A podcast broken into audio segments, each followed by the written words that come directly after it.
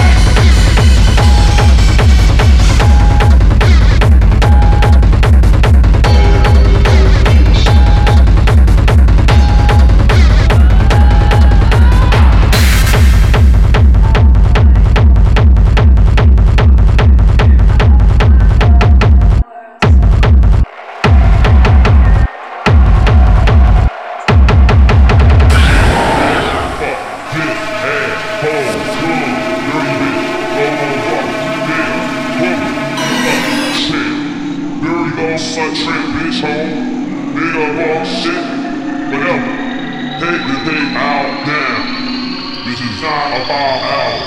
And by the way, suck my motherfucking dick.